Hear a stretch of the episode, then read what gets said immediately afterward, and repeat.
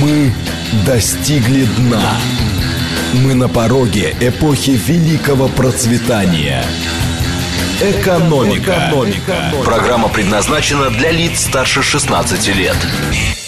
Здравствуйте, микрофон Михаил Хазин. Начинаем нашу сегодняшнюю передачу. Как обычно, вопрос. Вопрос следующий. Скажите, как вы думаете, статья Лаврова в «Коммерсанте», критикующую риторику американского политического истеблишмента и политика правительства Мишустина по ограничению, ну, ну, фактически по конфискации части сверхдоходов металлургов связаны как-то между собой или нет? Варианты ответов. 8 495, 134, 27, 35. Да, конечно, это на самом деле одна и та же политика. 8 495, 134, 27, 36. Нет, это разные. Люди занимаются разными делами, и просто произошло случайное совпадение. И, наконец, 8 495, 134, 27, 37, что вы пристали с разными глупостями. Еще раз. 134, 27, 35 – это единая политика. 134, 27, 36 – это случайное совпадение. 134, 27, 37 – не знаю, не понимаю. Нет у меня информации достаточной для того, чтобы делать какие-то выводы.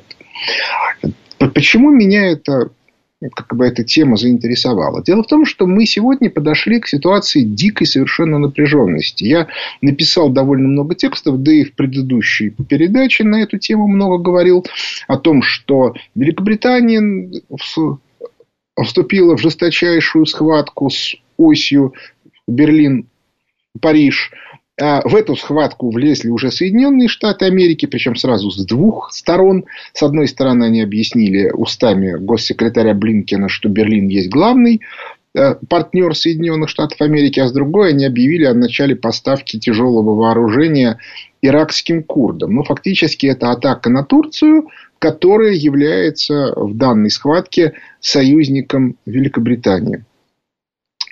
А, ну и так далее и тому подобное. А дальше, соответственно, была встреча в Женеве, где в, в, вроде бы о чем-то договорились, и имеет место, а с другой стороны, немедленно началась э, немедленно началось продолжение русофобской риторики, о, о которой, собственно, и писал Лавров. С третьей стороны, мы видим э, папуасские пляски Лондона и Берлина с Парижем по поводу того, кто первый пригласит Путина.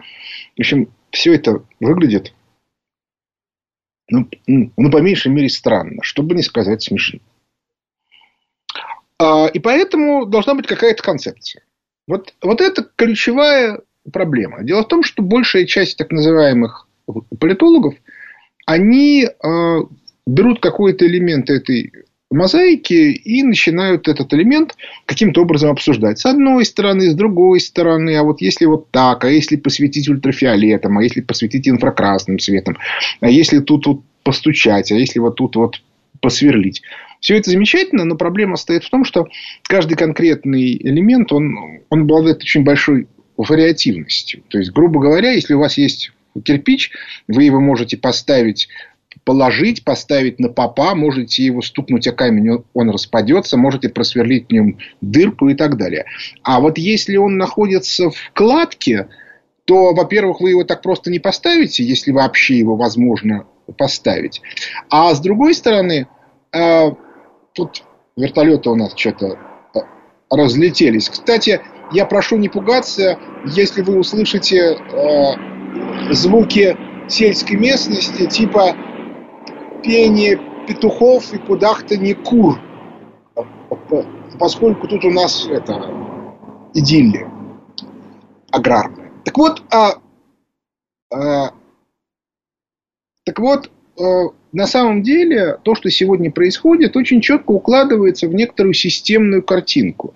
И по этой причине подавляющая часть вот этих вот абстрактных рассуждений, они никуда не годятся. Первая часть этой кладки – это экономика. Вот, э, да, и плюс к этому нужно еще добавить, что экономика есть реальная, а экономика есть виртуальная, которая описывается официальными органами. Официальные органы пишут, что все хорошо, все пошло в рост, все замечательно. В Соединенных Штатах Америки там чуть ли не 6% роста ну, в годовом исчислении по итогам второго квартала. И это какие-то я прошу прощения. И это какие-то совершенно феерические цифры. В последнем обзоре Фонда экономических исследований Михаила Хазина я э, подробно изучаю этот феномен с вот этим вот совершенно колоссальным экономическим э, ростом на основании официальных же цифр об инфляции в Соединенных э, Штатах Америки. И получается у меня, что нет у них экономического роста, во всяком случае к осени эта иллюзия роста сойдет на нет. И на самом деле теоретически я, думаю, что ее уже вообще нету. Аналогичная ситуация в Европе. Там правда, и это правда, увеличивается деловая активность, но нужно при этом понимать, что ВВП, экономика – это спрос. А деловая активность вызвана снятием ограничений э, карантинных. Но если роста спроса не будет, то у вас никакого экономического роста, в большому счету, не получится. И вот это и есть ключевой э, момент. Эта тема тоже обсуждается в обзорах. И а, без понимания, какая, какая реальная ситуация в экономике, говорить о действиях тех или иных сил бессмысленно. В частности, любой разумный человек понимает, что кризис усугубляется, и в какой-то момент произойдет некий слом, достаточно жесткий. По итогам этого слома, а, ну, как это было там в 30-32 годах прошлого века, развитые страны, где он, по которым он ударит наиболее сильно, это Соединенные Штаты Америки, Западная Европа и Китай, попадут в э, состояние некого ступора. И дальше они будут из этого состояния через несколько лет выходить. Так вот, фокус состоит в том, что и Соединенные Штаты Америки, и Китай, и Франция с Германией выйдут из этого ступора. А вот Великобритания может не выйти, потому что того ресурса, который у нее есть внутреннего, недостаточно для того, чтобы эту ситуацию преодолеть. Это объективная проблема, которая очень сильно влияет на политику Англии и на все остальное. Теперь дальше. Я очень подробно объяснял, что в Соединенных Штатах Америки сегодня не две силы. Трамп и Байден. Кстати, Трамп все время объясняет, что лично с Путиным у него отношения хорошие, но на Россию нужно давить. И не только на Россию, на Иран, на Китай и так далее. Ну, с Китаем это Байден понял. А, и, собственно, он практически по всем базовым направлениям повторил политику Трампа. То есть, он начал снова строить стену в Мексике, он начал давить на Китай, а он, переш... он встретился с Путиным, единственное место, в котором он радикально изменил политику, два места. Это радикальное отношение отношений с Ираном и э, плохие отношения с Лондоном. Но это и понятно, потому что Джонсон и Трамп это представители а, сил элитной группы альтернативных банкирам, которых представляет Байден. Джонсон, собственно, к власти это пришел как, а, как бы отражение ситуации смены правящих элит в, в, в Великобритании. Там западный проект проиграл. Так же, как он проиграл в 2016 году в Соединенных Штатах Америки, но в 2016 году они быстро взяли реванш. А сейчас вот в Лондоне э, еще пока не, не вышло. Так вот, для Лондона принципиально важно любой ценой, любой ценой а,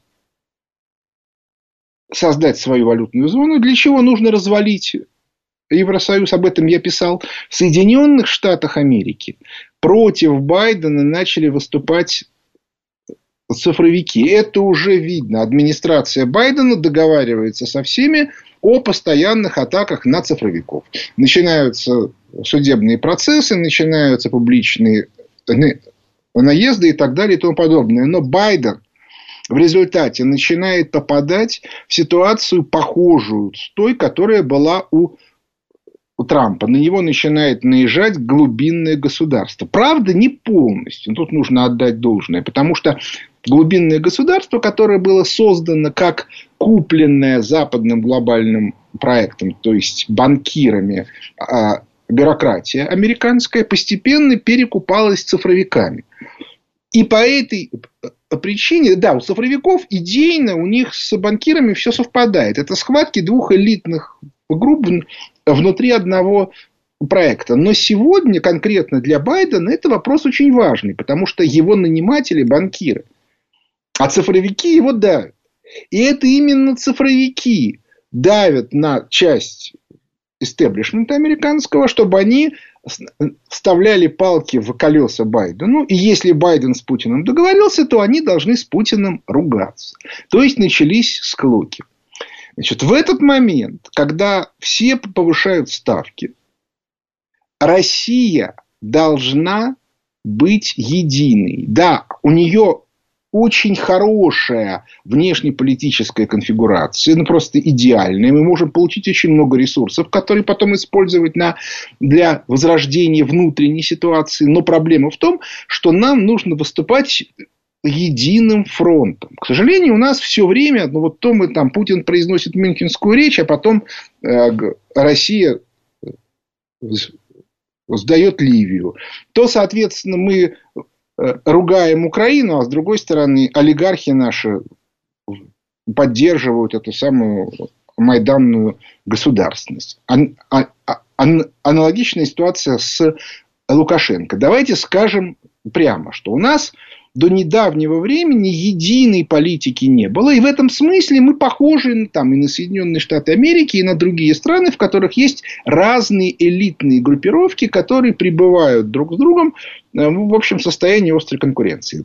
Давайте посмотрим на результаты голосования. Значит, 48% практически половина считают, что да, связано а, выступление Лаврова и действия Мишустина. 23% считают, что нет, не связаны, и 29%, то есть примерно треть, в общем, не очень. А, так вот, а, в этой ситуации ключевой элемент – единая государственная политика. Вот мы должны продемонстрировать, что она у нас есть. И тогда мы, в общем, будем много сильнее. Ну, во-первых, обращаю внимание, началось, началась э, э, зачистка политической пятой колонны. Сколько угодно можно говорить там, о, о том, что проблемы со свободой, с демократией. Мы же прекрасно понимаем, что э, свобода и демократия – это, соответственно, э, э, что свобода и демократия – это инструмент. И этот инструмент, который работал против России. Вот сегодня будем с ним бороться. У нас есть своя демократия, она другая. Да, разумеется, Единая Россия всех достала, дурость а, с вакцинацией тоже всех достало. Мое глубокое убеждение, что вакцинироваться нужно, но при этом устраивать те безобразия, которые устраивает в Москве Собянин, совершенно не стоит. Да, ну и, наконец, э, э, последнее – это некоторая единая внешняя политика. То есть, Путин договорился с Байденом, но при этом крайне жестко ставил наши условия перед этой встречей не, не, как Горбачев, который все слил, а именно вот он сказал 9 мая, не допустим, вот это наша территория, нечего в нее влезать. И они согласились. Дальше, соответственно, а, мы видим, что Лавров четко и внятно дал сигнал Байдену. Товарищ Байден, ты же тут разговаривал с Владимиром Владимировичем. Ты сказал своим нанимателям, ну или там старшим партнерам, что ты договорился. Так вот, если ты своих ребят не остановишь, то эти договоренности могут быть ликвидированы. Ну, просто потому, что они не соблюдаются. С твоей стороны. Прими меры. Это твоя сфера ответственности. Я же вот защищаю свою пятую колонну, защищай ты. Это, а, соответственно, еще одна часть. И, наконец, часть третья. Люди, которые вывозят капитал за пределы России, это системные враги в рамках той модели, которая сейчас происходит. Понимаете, когда у нас единая мировая долларовая система, то нет понимания вывоза капитала. Ну, потому что везде одна и та же долларовая система обеспечить максимальную доходность будет не вывоз, а ввоз. Когда идет речь о распаде мира на валютные зоны, вывод капиталов на территорию чужих валютных зон – это предательство. С предателями надо бороться. И нечего тут рассусоливать. И то, что у них отобрали всего 20-25% сверх прибыли, это гуманизм, который проявил Мишустин. Они должны не критиковать его, а на коленях перед ним ползать и целовать его туфли. Ну, собственно, они на самом деле э, во многом это и сделали, потому что, обратите внимание, бешеная антиправительственная риторика, которая была до принятия этих мер, после того, как она была принята, она как-то неожиданно исчезла. Посмотрим, то ли поняли, то ли еще чего-то. Но надо в этом смысле проявлять максимальную жесткость. Так вот, впервые за очень-очень много лет политическое в лице Лаврова, геополитическое в лице Путина и даже экономическая активность российских властей стали действовать в унисон. Да, еще очень много чего не хватает. Нету кадровой политики – потому что у нас по-прежнему всюду господствует либеральные идеологии. Да, у нас большие проблемы, я уж не говорю про как бы, внутреннюю экономическую политику, про кредитно-денежную политику, про бюджетную политику, ну и так далее и тому подобное. Вот, это вот все дико совершенно мешает, раздражает и так далее. Но, по крайней мере, по некоторым ключевым направлениям началось некоторое единство цели. Другое дело, что пока, и, собственно, из-за чего сыр-бор, люди не видят образа будущего. Ну, то есть им, конечно, приятно, что там Франция, Германия и Великобритания пляшут значит, перед Владимиром Владимировичем Путиным, значит, кого из них он назначит любимой женой. Но проблема-то в другом. Люди говорят, а нам-то что с этого, если нас с сегодняшнего дня в рестораны не пускают? Причем там же целая куча проблем. Люди, которые не болели, а их, соответственно, дискриминируют. Потому что, а как они могут получить этот самый QR-код?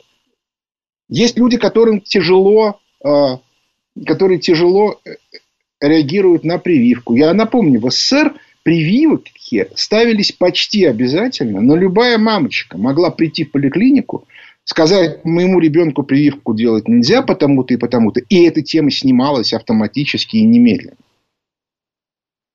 Мне не нравится, что хотя э, людей как бы прививки заставляют делать, это вообще и идиотизм, потому что во всех странах мира люди рвутся сделать прививку, потому что ковид реально существует, а у нас от этого отнекиваются. Но если вы заставляете там, э, чиновников, работников каких-то там общепитов и так далее, то тогда государство должно взять на себя обязательство, что если будет негативная реакция на прививку, а мало ли что бывает, аллергии, например, или еще чего-нибудь, то компенсацию за это должно платить государство. И так далее, и тому подобное. Вот это все надо обязательно учитывать. А это не учитывается. Ну и мы видим, что государство в реальности в отношении к человеку проявляет себя крайне нелояльно. То есть мы возвращаемся к теме, которая была в самом э, начале, что если государство начинает выступать единым фронтом во внешней ситуации, то она должна и во внутренней выступать единым фронтом, чтобы быть вместе с народом. И ни в коем случае не совершать глупости, потому что это может очень э, э, дорого стоить. Но я сейчас уже даже не буду говорить про разные другие истории, потому что, смотрите, у нас же все чиновники члены Единой России. Единая Россия претендует на абсолютное большинство в Госдуме. Хотя это официально не объявлено, но все знают, что поставлена задача 45-45. А не принципиально. Да, у нас в стране все секретно, но ничто не тайно. Но дело не в этом, а дело в том, что все чиновники, которые члены Единой России, делают все для того, чтобы у людей появилась ненависть к власти вообще и к Единой России в частности. Знаете, у меня даже возникает ощущение, что это вредительство. Зачем они так делают? Какую они при этом ставят перед собой цель? Если это плохие чиновники, почему Единая Россия их не выгонит? Ну, если они их подставляют. А если Единая Россия э, не представляет из себя единой силы, тогда зачем ее затащить в Госдуму? Кто-то говорит, что администрации нужна управляемая Госдума. Посмотрите, что они делают. Как они раздражают людей. Это называется управляемость. Они также будут себя в Госдуме вести. То есть, иными словами, мы видим, что если во внешней политике уже образовалась некоторая координация, и даже в экономической политике на системном уровне, ну вот в случае с металлургами, хотя это только первый шаг, абсолютно очевидно, что это должно продолжаться. И в этом смысле то, что Мишустин не лезет во все эти политические игры, как раз свидетельствует, что он собирается продолжать. А вот, соответственно, а, в политике в отношении человека мы видим в этом смысле очень большие слабости. И с этим что-то нужно сделать, потому что иначе победа во внешней политике, я уже объяснил, что с точки зрения общей, так сказать, конфигурации, так сказать, мизансцена выстроена так, что проиграть мы уже практически не можем. И вопрос только в том, какой, ну, грубо говоря, что мы получим. Мы получим маленький кусок или кусок большой. Я, кстати, думаю, что в этом смысле Путин вот эту ситуацию сможет разыграть оптимальным образом. Он в этом смысле очень хорошо умеет э, э, подобные ситуации разыгрывать. Но, но во внутренней политике мы видим совершенно противоположную ситуацию.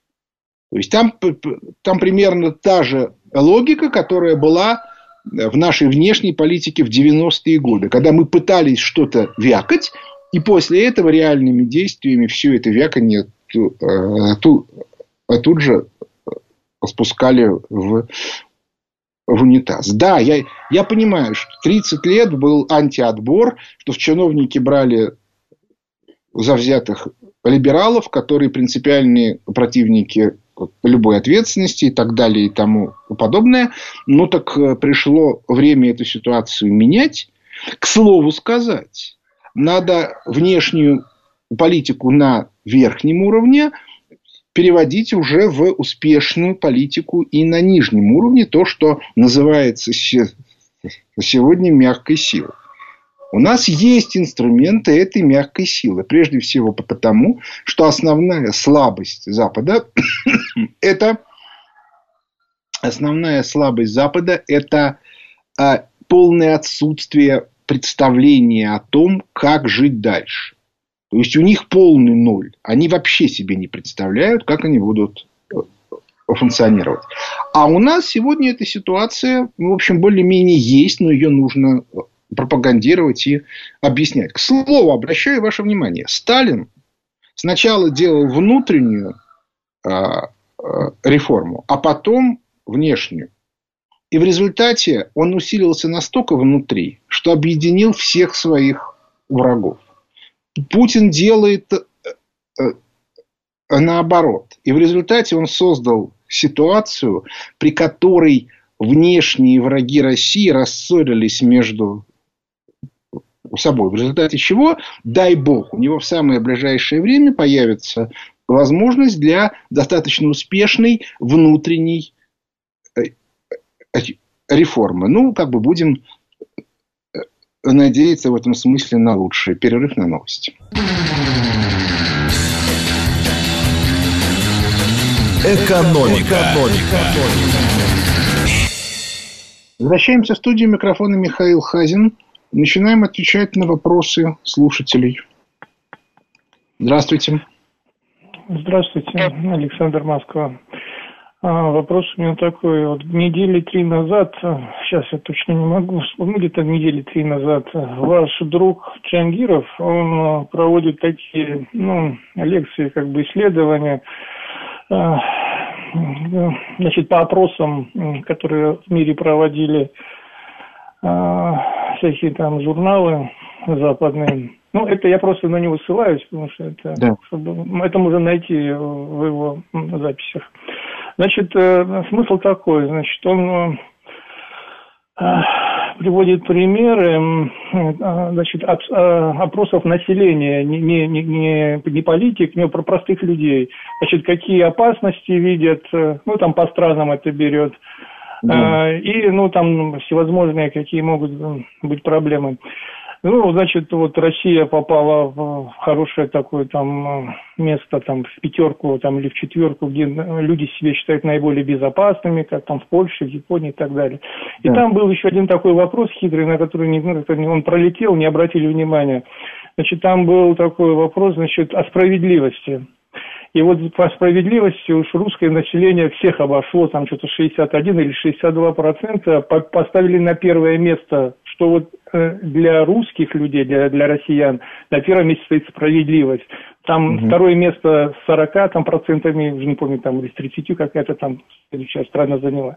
Я просто, э, исходя вот из этого, хочу такой вопрос задать. А, вот э, тот, тот будущий мир, который вы э, ну, нам обещаете, или как бы его говорить, ну, вероятность этого мира, значит, посткапиталистический мир, вот э, он хорошо звучит, вот он будет именно посткапиталистический или он будет антипосткапиталистический, вот как социализм сейчас называют, это антикапитализм, ну, не в том смысле, как Маркс писал да. социализм, а именно антисоциализм. И вот этот наступивший или наступающий мир, он может быть посткапиталистический, а может быть антипосткапиталистический, по крайней мере, вот в нашей славянской зоне, я имею в виду там Россию, Украину, там другие. Уж очень э, вопрос справедливости у русского народа, вот он просто вот сносит все остальные проблемы, вот, вот это вот на первом месте. Вот как вы на это смотрите? Чтобы мы мы запутались, чтобы, чтобы мы потом не ошиблись, чтобы потом не выяснилось, что мы опять строим мир, но он не, не посткапиталистический, а какой-то там опять вариант эксперимента. Вы знаете, это ключевая проблема современной жизни. Это, соответственно, правильное описание образа будущего. Кроме того, нужно понимать, что те люди, которые ну, как бы нахватали много чего 90-е годы, в начале 2000-х, они совершенно не хотят с этим расставаться, и в этом смысле их справедливость категорически не устраивает. Потому что немедленно возникает вопрос, ребята, а, собственно, на основании чего вы это все получили? Ну, почему, соответственно, Потанина назначили миллиардер? Ну, на это же место можно было назначить любого человека. Но выбрали именно этого. Почему? Если его назначили, то почему он позволяет себе делать нечто, что противоречит интересам общества, которое ему это все и дало. И он что считает, что он это получил в результате своих выдающихся талантов? Ну и так далее и тому подобное. Таких историй масса. Таких прихватизаторов 90-х годов, их там сотни. Ну да, миллиардерами стали не все, но мультимиллионерами очень многие. Многие из них уже там вы, вывели капитал и сбежали на Запад. Некоторые уже на Западе разорились.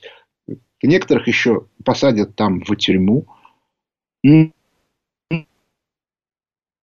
Но серьезно. И в этом смысле нужен реальный образ будущего. Вот реальный.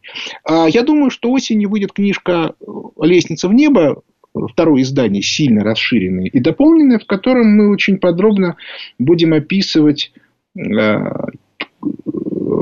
кейс Сталина 27-28 году, где мы будем объяснять, как было принято решение по коллективизации и индустриализации. Частично это было описано а, в школьных учебниках советских, но только частично, потому что в реальности а, там не было объяснения, что это был внутриэлитный конфликт. И, собственно, врагами называли тех людей, которые в результате этого, этого внутриэлитного конфликта проиграли. Но на тот момент, когда этот конфликт начался, было еще непонятно, кто выиграет. Я напомню, что пресловутый большой террор 1936-1938 года, это была спецоперация, затеянная врагами Сталина, то есть той элитной группировкой, которая ставила перед собой целью снести Сталина. И вот это нужно понимать. Поэтому, как бы, когда начинаются бессмысленные рассуждения о виновности Сталина, это, это просто детский сад. Вот. И по этой причине я бы сказал, что э, нужно вот очень внимательно, очень аккуратно строить этот самый образ будущего. Частично мы этой работой занимаемся на клубе «Улица Правда». Вот на новом сайте фонда Хазина, который ну, фактически с сегодняшнего дня работает, а, мы будем сейчас выкладывать э, ролики с последними заседаниями клуба улицы Правда, но нужно понимать, что обсуждение образа будущего – это всегда штука крайне сложная. И всегда нужно очень тщательно обдумывать, потому что если э, люди понимают неправильно, то они при этом начинают совершать и неправильные поступки, и это может очень дорого стоить. Следующий вопрос. Алло. Алло, здравствуйте. Андрей, да. Подмосковье. Скажите, пожалуйста, а вот нынешнее укрепление рубля, оно с чем связано? Тем, что спрос уменьшился на валюту? Или то, что Центробанк расщедрился и стал больше сбрасывать на биржу? Спасибо большое. Знаете, я не знаю. Я не занимаюсь, в общем, особо валютным рынком. Он мне не очень интересен. Я думаю, что у Центробанка была цель девальвировать рубль дальше, и намеки на это были, но когда стало понятно, какие из этого последуют политические последствия, ну, с, с, с ростом цен, то Центробанку сказали ЦИЦ. Но тут, опять-таки, у меня стопроцентной уверенности нет. Поэтому, ну, я думаю, что ближайшие месяцы, до выборов, по крайней мере, рубль, ну, я не знаю, вряд ли он усилится существенно, но и девальвироваться не будет. Следующий вопрос. Алло. Алло. Здравствуйте. Слушаю. Здравствуйте, Михаил Леонидович. Э, Евгений Астрахань. Э, спасибо за ваш труд. Интервью, книги. Читаем, смотрим, образовываемся и как бы ждем второй. Тут самое время сказать, а вы подписались на обзоры фонда Хатин? Пока, пока еще нет, не подписывался, но надеюсь, подпишусь в скором времени. В общем, вопрос у меня такой. Э, вот смотрите, вот у нас есть крупные продуктовые ритейлерские сети, типа Ашана, да. Окей, Ленты. Вот, да. Они принадлежат зарубежным, ну, гражданам, то есть это голландцы. Они могут французы. принадлежать и нашим, но они являются западными юридическими лицами. Ну да, да, да. Вот. И повлиять на цены в, этом, в этих магазинах государство толком как бы не может. Вот. Тем более, что маржа в таких магазинах там 50-300%, ну, примерно в среднем. Вот в СССР были государственные магазины, которые были подчинены государству, и цены устанавливало государство. Вот с точки зрения политики, экономики, может ли государство там, в лице правительства, есть же у нас какие-то политические силы, ориентированные на то, чтобы людям жилось полегче?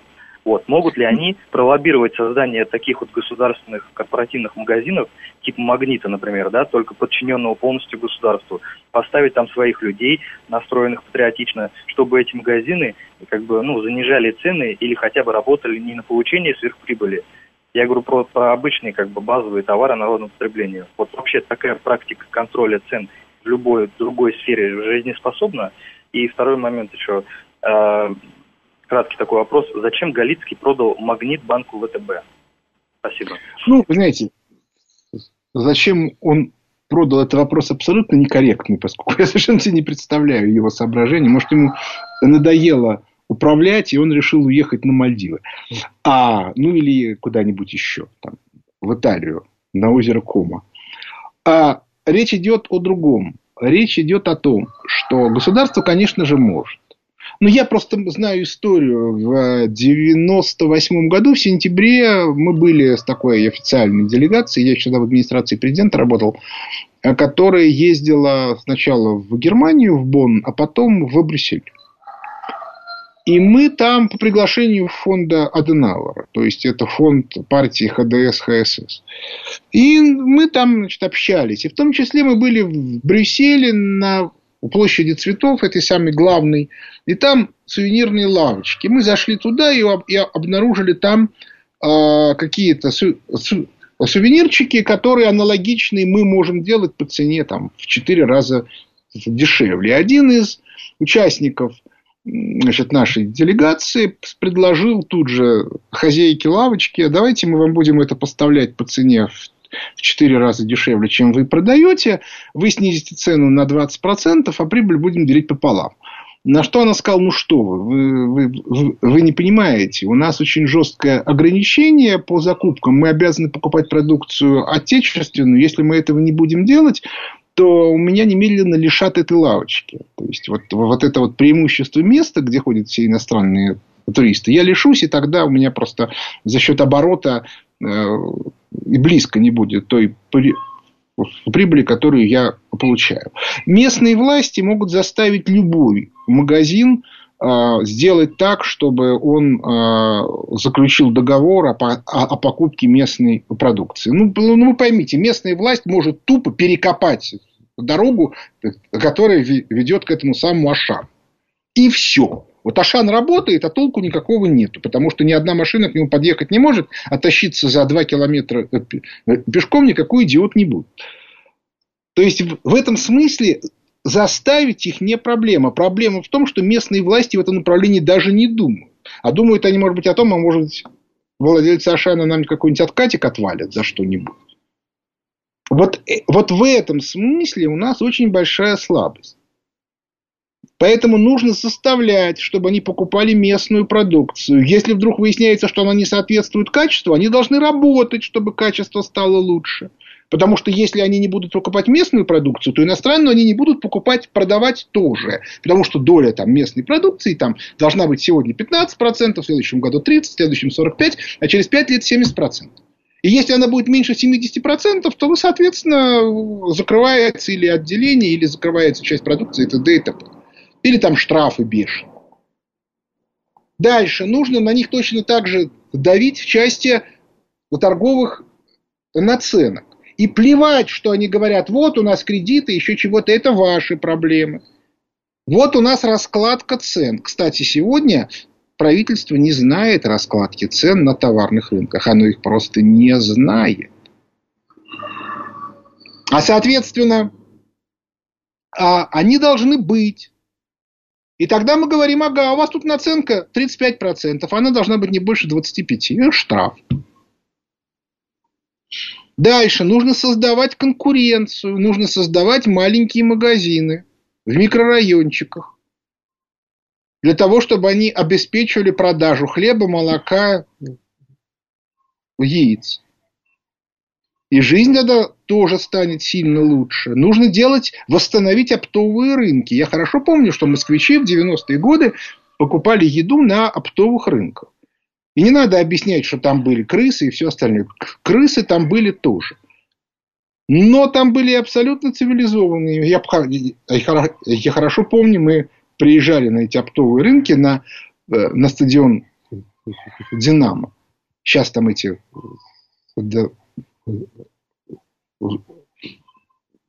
дома стоят новые. И, соответственно, закупались на неделю. И проблем никаких не было. Но целью поддержки ритейла они были все закрыты. Надо их восстанавливать. Ну и так далее. Это все может делать местная власть. Она этого не делает. Ну так это как раз и есть та задача, которую нужно ей ставить. Вот я эту ситуацию вижу вот так. К сожалению, если вы посмотрите на действия наших партийцев, ну, все-таки как бы предвыборная кампания, еще чего-то, то я, в общем, не вижу, чтобы они что-то делали. Это меня, конечно, немножко расстраивает. Следующий вопрос. Алло. Алло.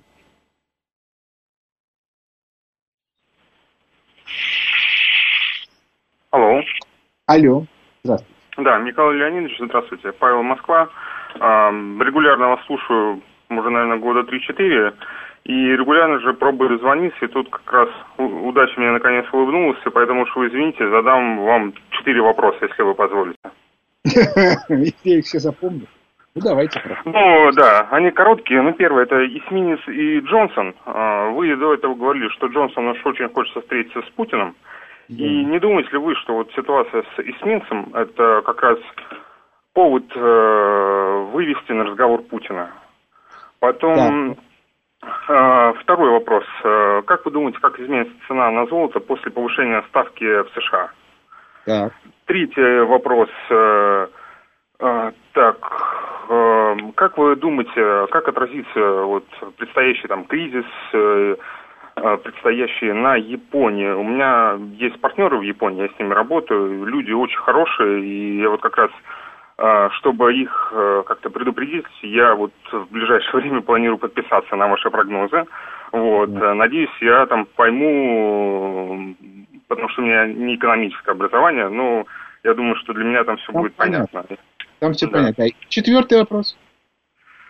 Так, э, о, четвертый уже забыл, извините.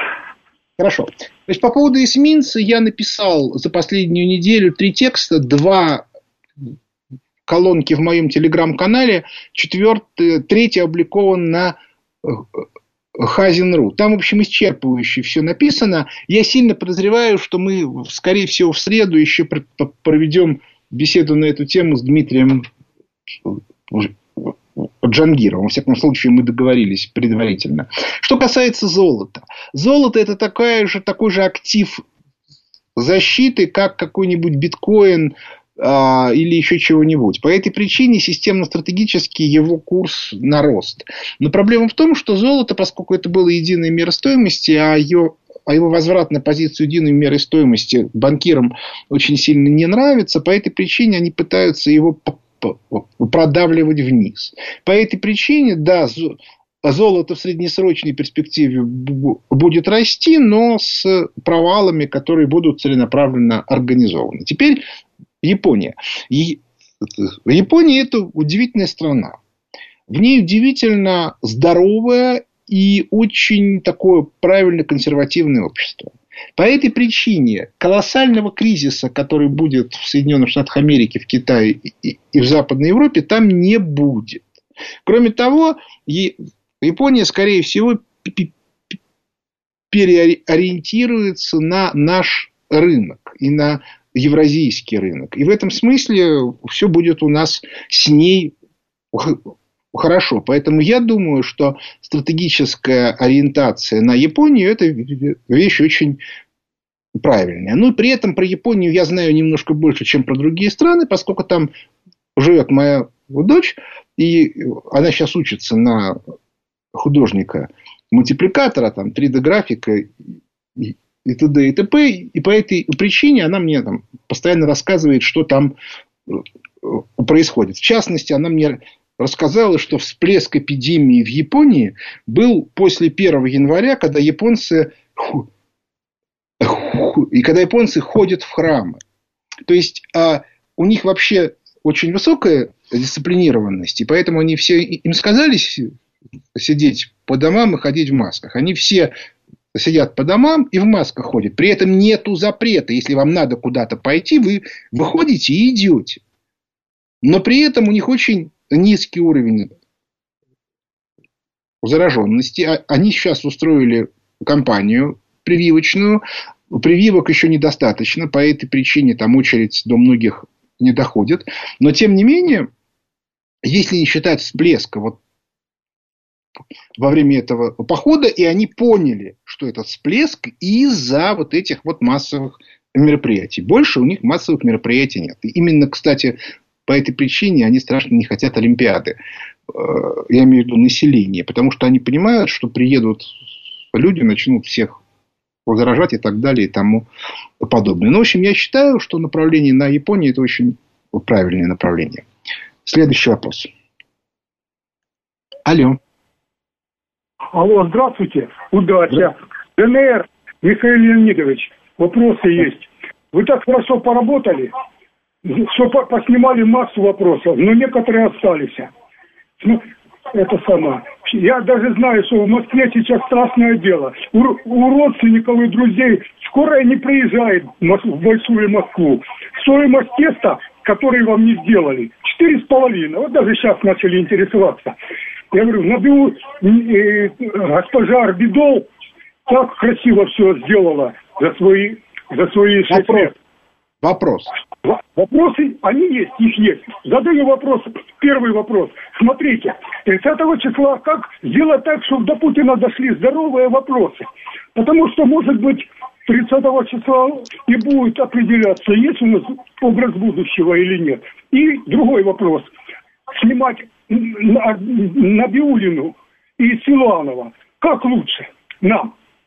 До кризиса, после кризиса или кто-то играет на, на одну лапу? Хорошо. Значит, давайте смотреть. 30 числа будет выступать президент. И он, безусловно, что-то скажет. И я думаю, что сильно больше, чем он говорил раньше. Но давайте послушаем. Понимаете, а, общий объем информации, который у него есть, он сильно больше, чем у нас. Причем ну, у меня как бы имеется некоторый опыт аналитики, а еще чего-то, поэтому я, наверное, понимаю чуть-чуть больше, чем рядовой обыватель. Но все равно это, не, это невозможно сравнить с пониманием Путина. Поэтому давайте послушаем, что он скажет. Теперь, что касается снятия Набиулины и Силанова. Я вот уже сказал об этом прямо перед перерывом.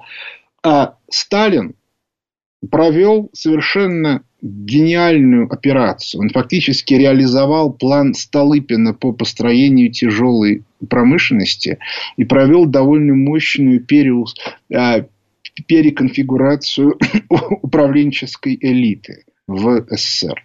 И в результате получил объединение всех капиталистических стран против СССР. Причем у самого Сталина до последних дней было ощущение, что они все-таки передерутся.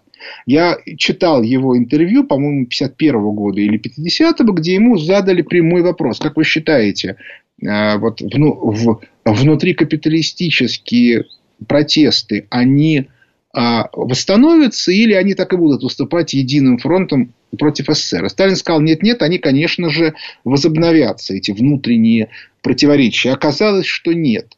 А страх перед СССР был настолько силен, что они забыли все противоречия. А сейчас Путин играет в игру, что Россия слабая. Как у него это получается, вопрос сложный. Но обратите внимание, вся вот сбежавшая на Запад пятая колонна, все эти Ларионовы и прочие непрерывно Ходорковские транслируют, что еще чуть-чуть и режим Путина падет. И в результате на Западе у западных игроков ощущение, что они могут решать свои вопросы друг с другом, что им не страшно, потому что Путин слаб, и, и совершенно неважно, даже если они дерутся, это никак не повлияет на их мощь по отношению к Путину. Это очень интересный момент. Я склонен считать, что мы сегодня приближаемся к ситуации, когда Запад, который уже не выступает единым фронтом, и мы видим склоки и внутри Соединенных Штатов Америки, и внутри Евросоюза, и между Соединенными Штатами Америки и отдельными региональными державами. Причем очень интересно, потому что одни силы в США, например, Иран поддерживают, а другие его гнобят. Ну, единственное, что по поводу Китая уже нет разногласий. Китай собираются гнобить и те, и другие. Мы видим, что одни силы в Соединенных Штатах Америки поддерживают Великобританию, другие поддерживают ось Берлин, Париж и так далее и тому подобное. И в этой ситуации, безусловно, мы должны дождаться, когда эти противоречия приведут к очень серьезным разрушениям на Западе. И вот тогда можно будет уже более-менее безнаказанно заниматься внутренними реформами. То есть, в этом смысле я думаю, что Путин, ну, по крайней мере, до осени заждется. А там посмотрим. Еще раз повторю, в этом месте я считаю, что ему можно доверять. Во всяком случае, я совершенно точно понимаю, что критиковать его я в этом смысле не могу. Вот если за пенсионную реформу можно было критиковать, то тут это просто невозможно. Но вот, собственно, на этом а, наше сегодняшнее время подошло к концу.